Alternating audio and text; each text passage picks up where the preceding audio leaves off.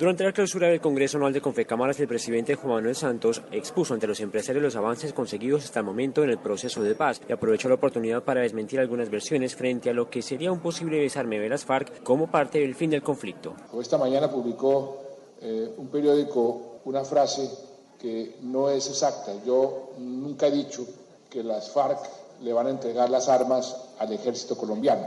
Lo que he dicho es que van a dejar las armas, tienen que dejar las armas. No es posible que haya un acuerdo sin que ellos se desarmen.